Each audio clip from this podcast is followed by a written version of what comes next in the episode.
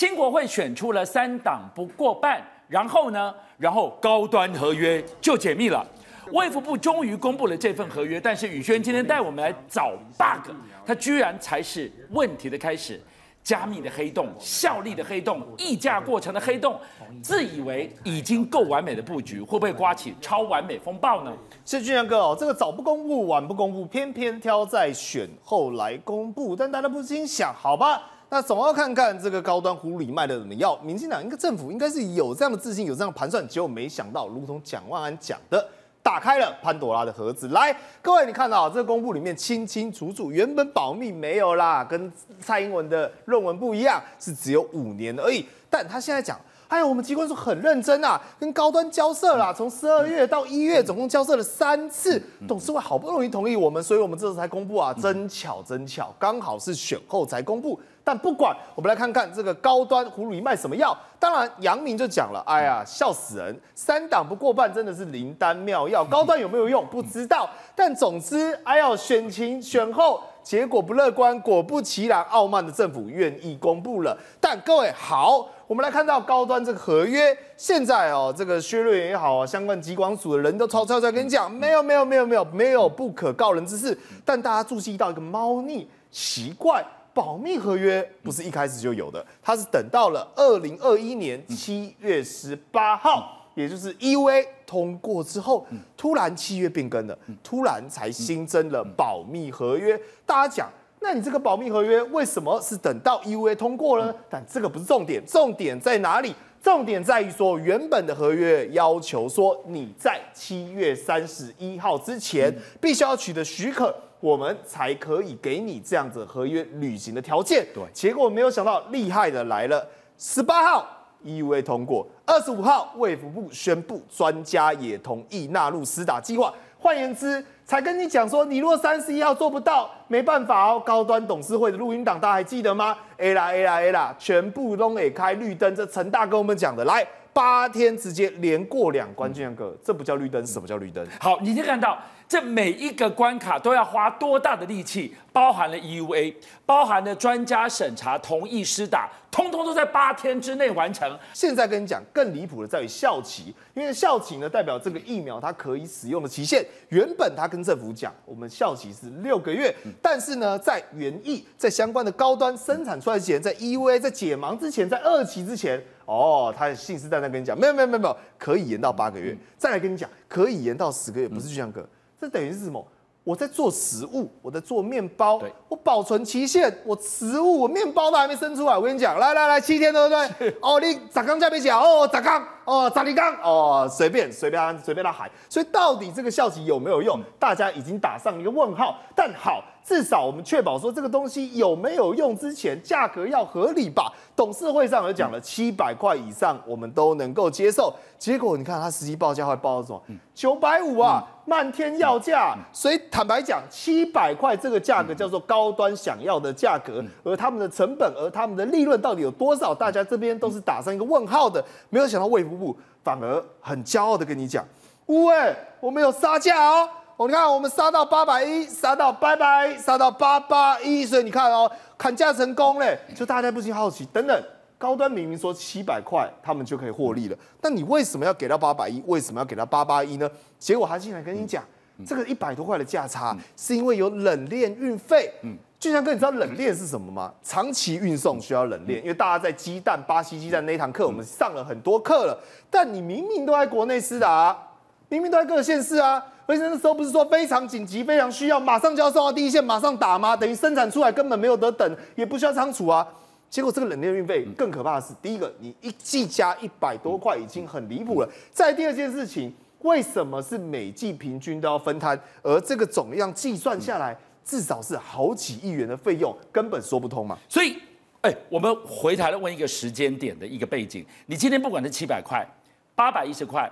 八百八十一块，九百五十块，在这个溢价的过程当中，我问你，那一小罐一小罐的所谓的疫苗做出来了没有？当然还没，而且这被谁揭露了？新科立法委员廖伟翔揭露。俊相刚问那个重点，这个是你好歹东西做出来才跟我们讨论嘛？结果你看到他说根本没有拿到制造许可，也还没有经过审查。换言之，什么都还没有，八字没一撇，对着空气开价钱呐！哎，对，结果就跟话把它给赶快，哎，这个跟预售屋一样，哎，你九十万，我八十万，你七十万，啊，喊来喊去，是，他就讲了，你什么都没有，怎么可以决定价格是八八一啊？那亮哥也跳出来啊，说议价委员会怎么开会的，价格怎么定的？都没说，所以各位。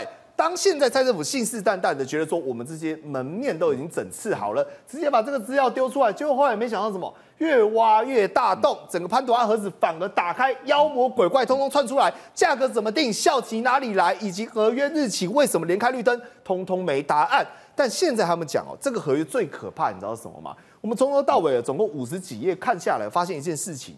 如果高端做出来的品质不良，如果高端搞砸了怎么办？如果没有效怎么办？结果发现一件事情，根本没办法，因为整个合约里面有钱、有量、有时间，但就是没有跟你讲有没有用。他想说什么？你看啊，注明专案核准制造许可，如果品质不好，不能追究高端，只能告卫福部。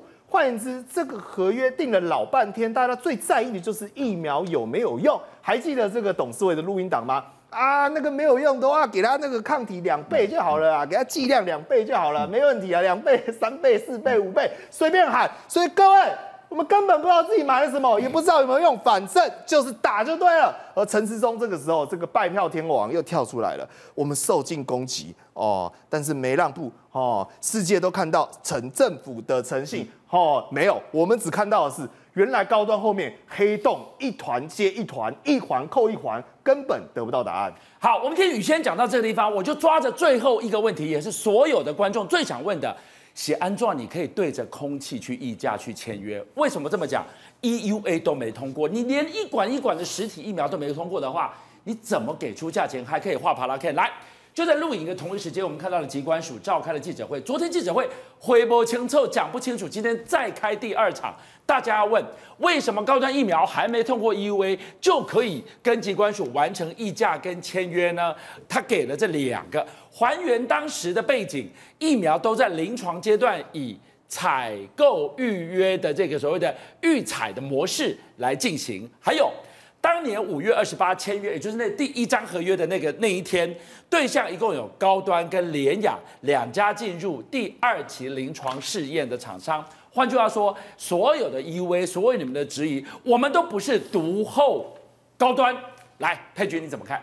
壮哥，这个真的不公布还好，公布了之后你就会笑出来，因为人家国际上当时正在抢购的是有用的疫苗啊，嗯、人家抢 BNT、抢莫德纳、抢 AZ，那、嗯啊、我们抢什么？抢一些错回回来，没有人要打，然后然后拿去销毁。所以这个说法根本你现在就算已经选后，疫苗已经都打完，疫情也过去，大家还是不能接受。高端从一开始研发到整个采购过采购过程，过去几年我们讨论非常多。那卫福部就是一直扭捏作态，府院党高层这个看起来跟高端是唱双簧，大家都看在眼里。那最后也可以很清楚的从国人选择疫苗的偏好上面去看得出来，大家到底是相信科学还是相信民进党？那这个立法委员当选人廖伟翔在选前公布的这个录音内容，你与其说像当时像扁案的时候是打破国人对民进党清廉的设定。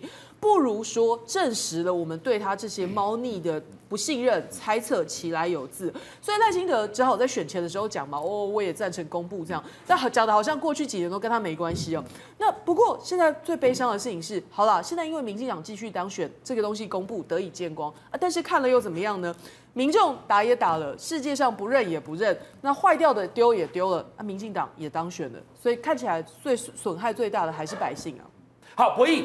回头过来，我们看两个数字。第一个，今天如果高端在他们的评估七百块就有赚的情况之下，你最后政府居然还觉得说，哦，我有帮你们把关，九百五一路砍砍到八百一十块，哎，这个也有一百一十块的价差，真的通通用到了冷链运费去了吗？还是说过程当中谁在里面占到了便宜？不知道，还是不知道。解完密之后，发现秘密更多啦，因为根本就没有讲清楚、说明白，这才是最好笑的事情。我要先说，中华民国的这个民进党真的非常神奇的政党啊！嗯，之前死都不解密啊，讲了这么久了，从陈世忠选市长之前就一直讲到高端疫苗要解密，完全不解密。结果呢，当民进党的立法委员人数一没有过半之后，马上解密，才选完三天就解密了，速度超快。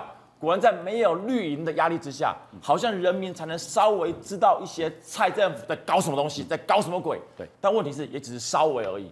这个高端疫苗现在解密了，请问一下，民众接受了吗？民众解惑了吗？民众了解事情的原委了吗？没有嘛？问题争议一大堆啊。第一个，疫苗采购合约只写了定价八百八十亿元，请问预约过程在哪里？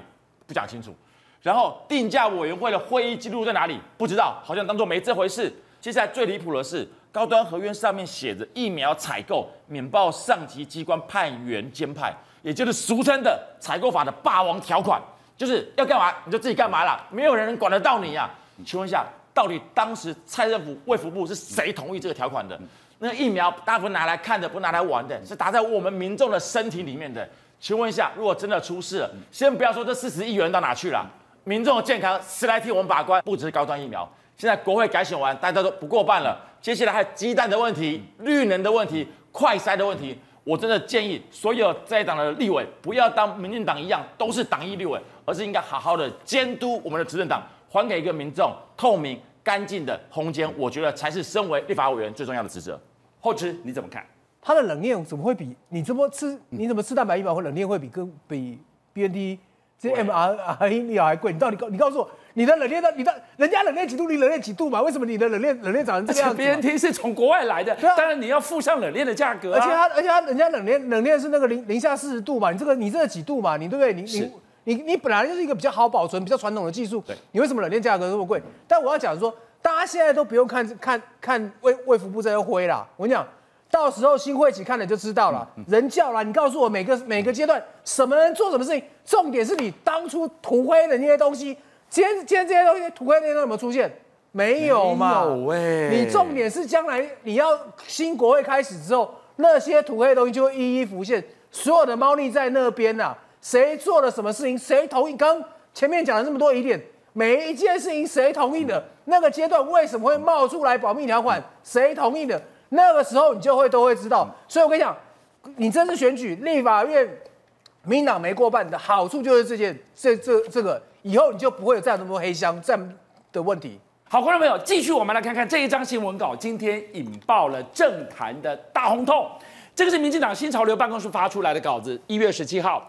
跟总统当选人赖清德讨论之后，我们一致同意，总统不但是国家元首，身带领政府主持国重的国国政的重任，党内更是团结的象征。所以，基于对总统职位的尊重，赖清德不再是新潮流成员。哇，伟汉，今天这个新闻稿大家在讲，乌亚是不一样，赖清德退出了新潮流的运作。这对接下来的赖清德的四年台湾总统的任期会起什么样的一个影响？其实观众朋友不知道了，我也是新系的。你是新系的？我是新闻系。我念新闻有五个 W 一个 H，倒金字塔。所以呢，新闻学上面讲，对不对？五个 W H，什么时候、为什么发生了什么嘛？好，好了，观众朋友，今天是一月十七号，新潮流办公室发出了这个声明，赖清德退流。讲完之后，好，刚刚赖清德在民进党中常会也在那边跟所有的中常委报告。那根据现在目前新潮流办公室以及赖清德的办公室对党内的说法，就是选前就已经谈好了。理由有好几个，第一个就是其实赖清德算是跟新潮流业务比较没有频繁来往的新潮流，也还好。第二个，赖清德当上总统之后，因为新潮流从来没有当过，而且新潮流我们就讲白了，我们今天节目就讲更更白，可能民进党的政治会不会讲那么白了？两年都干嘛？好人干嘛讲？新潮流做把，人做贼，位做贼，好啊，钱做贼。所以如果你第一个，因为新潮流过去，观众朋友，阿扁不是新潮流，蔡英文都不是哦。新潮流从来没有当过总统哦，所以他们也会觉得说这样子做是不是对新潮流？不要让大家觉得说好像是赢者全来，国外的旁体，阿拜新潮流就变成是有没有皇亲国戚？好像对新潮流跟对赖清德比较好。第三个，俊相哥，我们这两天还在讨论谁会是下一任的阁揆。他总统是新潮流，那你这样行政院长也是新潮流，没他出力。所以昨天我不是跟大家讲嘛，如果以这个来看的话，你不要把林佳龙排除哦。但今天赖清德宣布退流了，那我总统就不是新潮流了，我就可以选新潮流的了。所以呢，又有人被拉回来啦。但那个人可能不是郑文灿啊，反倒应该是潘孟安。潘孟安是这个这个赖清德的压低啦。第二个，因为他退出了新潮流，所以如果你对新潮流还有什么不满的？请不要对着赖清德去，他以后是民进党的总统了。显然他发现这一次选的不是太漂亮，五百多万票不是他们要的，他还要选第二次，所以他要用未来四年弥补所有民进党内派系的纷争或不满，所有人通通不管你是哪里，都投赖清德，这样子才有办法连任。第三，其实没有那么快啊，我刚刚跟大家稍微点了一下，可是还没有答案的，因为今天才几号？一月十七啊。农历年过后，五月二十才要组阁，不会那么快。可是呢，也就等于有点像是 Goldy Roger 那样子的嘛，One Piece，萨卡塞去抢吧，反正谁想要当行政院长去，已经没有总统是新潮流，所以派系平衡的问题了没有。所以未来我刚刚讲那几个人都有可能有机会，好，包含郑文灿，虽然他的桃园选不好，然后又有纷争，我觉得他几率降低了，但也不是完全被排除。倒是因为这个动作，我认为潘孟安未来是不是有可能阻隔？他没有当过直辖市长哦，但是他跟赖清德四个字换铁兄弟。所以不要忘记总统和副总统，呃，总统跟行政院长的那关系要非常好。总之，赖清德退流，那从此之后呢，他就不是新潮流。是宇轩，你怎么看？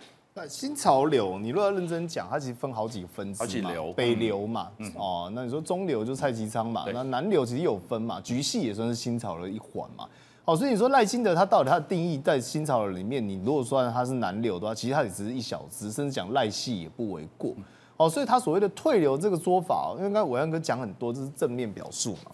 谈到说他未来可能做一个全民总统，或至少是民进党的总统，而不是新潮流总统。正面就是说他在行政部门上是不是会把整个空间提供给其他派系来做运作跟分布，嗯，对不对？比如说交通部哦，比如说行政院长哦，刚才谈到的林佳龙以及内政部做一个均衡，因为毕竟他不要忘了。这一次他所能够取得执政权，但他是一个弱势取得，也就是他只有百分之四十的民意基基础度，所以在党内他是不是需要去笼络这些人？这是第一个问题。但第二个问题，我们从反面来看哦，我举一个例子，过去习近平刚上任之后，他在进行第一做一件事情叫做什么？扫黑。但听起来叫扫黑，对不对？但他实际上进行的是什么？是共产党内部其他派系的一个斗争跟清算。也就是说，我将所有的异己所给铲除，而我来稳固我的执政基础。所以，对于民进党而言，它可以有两种做法嘛。一个叫做说我把位置分给大家，有饼大家分；另外一个做法就是我取得执政机器之后，我将其他的声音以及异己压制到最低。你说党内有没有人开始对赖清德进行发难？有。王义川郑国会不就是一个案例嘛？郑国会他看起来抛出来一个叫做什么？哎，年轻人的一封信。嗯、事实上，挑战的到底是蔡英文还是赖清德？当然是给赖清德难看嘛。意思就是说我希望能够有位置，你不要忘了我郑国会，对不对？尤锡坤现在能不能够当上院长，倒还不知道。而我王义川排第十四，现在不分区，我们郑国会一席都没有，当然是在叫板嘛。所以当赖清德跟新潮切割之后，他反而可以做一件事情。他是不是可以开始一笔一笔的把过去执政所有的包袱，过去执政国民党也好，民众党也好，攻打的痛脚，出入我们刚才聊的高端疫苗是不是一个案子？今天如果赖清德没有开这个金口说，哎、欸，高端可以公开，也没有今天呢、啊。对，那高端我跟各位保证，只是一个起头。是，当赖清德跟新潮流完全切割之后，他就作为一个全民总统，他作为一个民进党总统。对，他再不再具有派系内斗的阴影？因为如果今天赖清德对任何一方出手，自己党内自家人进行清算，自己内部过去的纷争做清算，因为这个弊案太多了嘛。是，我们讲到什么光电、什么高端一大堆乱七八糟的事情，什么黑道一大堆，他如果要算人家。会说什么？哎，你新潮流来斗争我们其他派系。可是当今天他跟新潮流一刀切之后，他做的事情，大家有没有办法去对他说嘴？没有办法。所以我讲哦，你如果说要从派系整合来开始去看哦，这也是正面的表述。但你若从反面来看哦，代表赖清德要开始杀了。后退原来是向前呐！我个人认为有两个原因。第一个原因是赖清德认为新潮流这个派系。是负面的，是扣分的，是民众不喜欢的，所以我切割了。以后你要骂新潮流，跟我无关，你们就骂新潮流。我不是新潮流了，我是赖清德。这第一个原因。在第二个原因，我认为是赖清德想要另起炉灶，成立所谓的赖系。哦，蔡英文有阴性，是。现在赖清德，毕竟他跟新潮流不熟不好，尤其是不相信，他更不相信新潮流的其他人。与其这样下去，他不如自己成立一个赖系，另起炉灶，更安心。毕竟赖清德现在当总统了，他还是要成立他自己的禁卫军嘛，保护他自己啊，免得那些他之前不相信的新潮流的成员在背后如果出卖他，让赖清德天天提心吊胆，我觉得才是赖清德所不愿意见到的结果。所以我认为赖清德会离开新潮流，真的就是觉得新潮流太臭了，他不想要碰。再第二个，他想要成立自己的派系，成为最大的派系，让他自己的党内势力更加的稳固。因为不要忘记了，他不是当完一届就没事，他还有连任的问题。如果接下来党内又发生一次赖清德跟蔡英文之前党内出选的纷争，赖清德可能承受不起。所以我认为赖清德不管是什么原因，但是他离开清朝流，绝对跟尊重总统职位一点关系都没有。邀请您一起加入五七报新闻会员，跟俊相一起挖真相。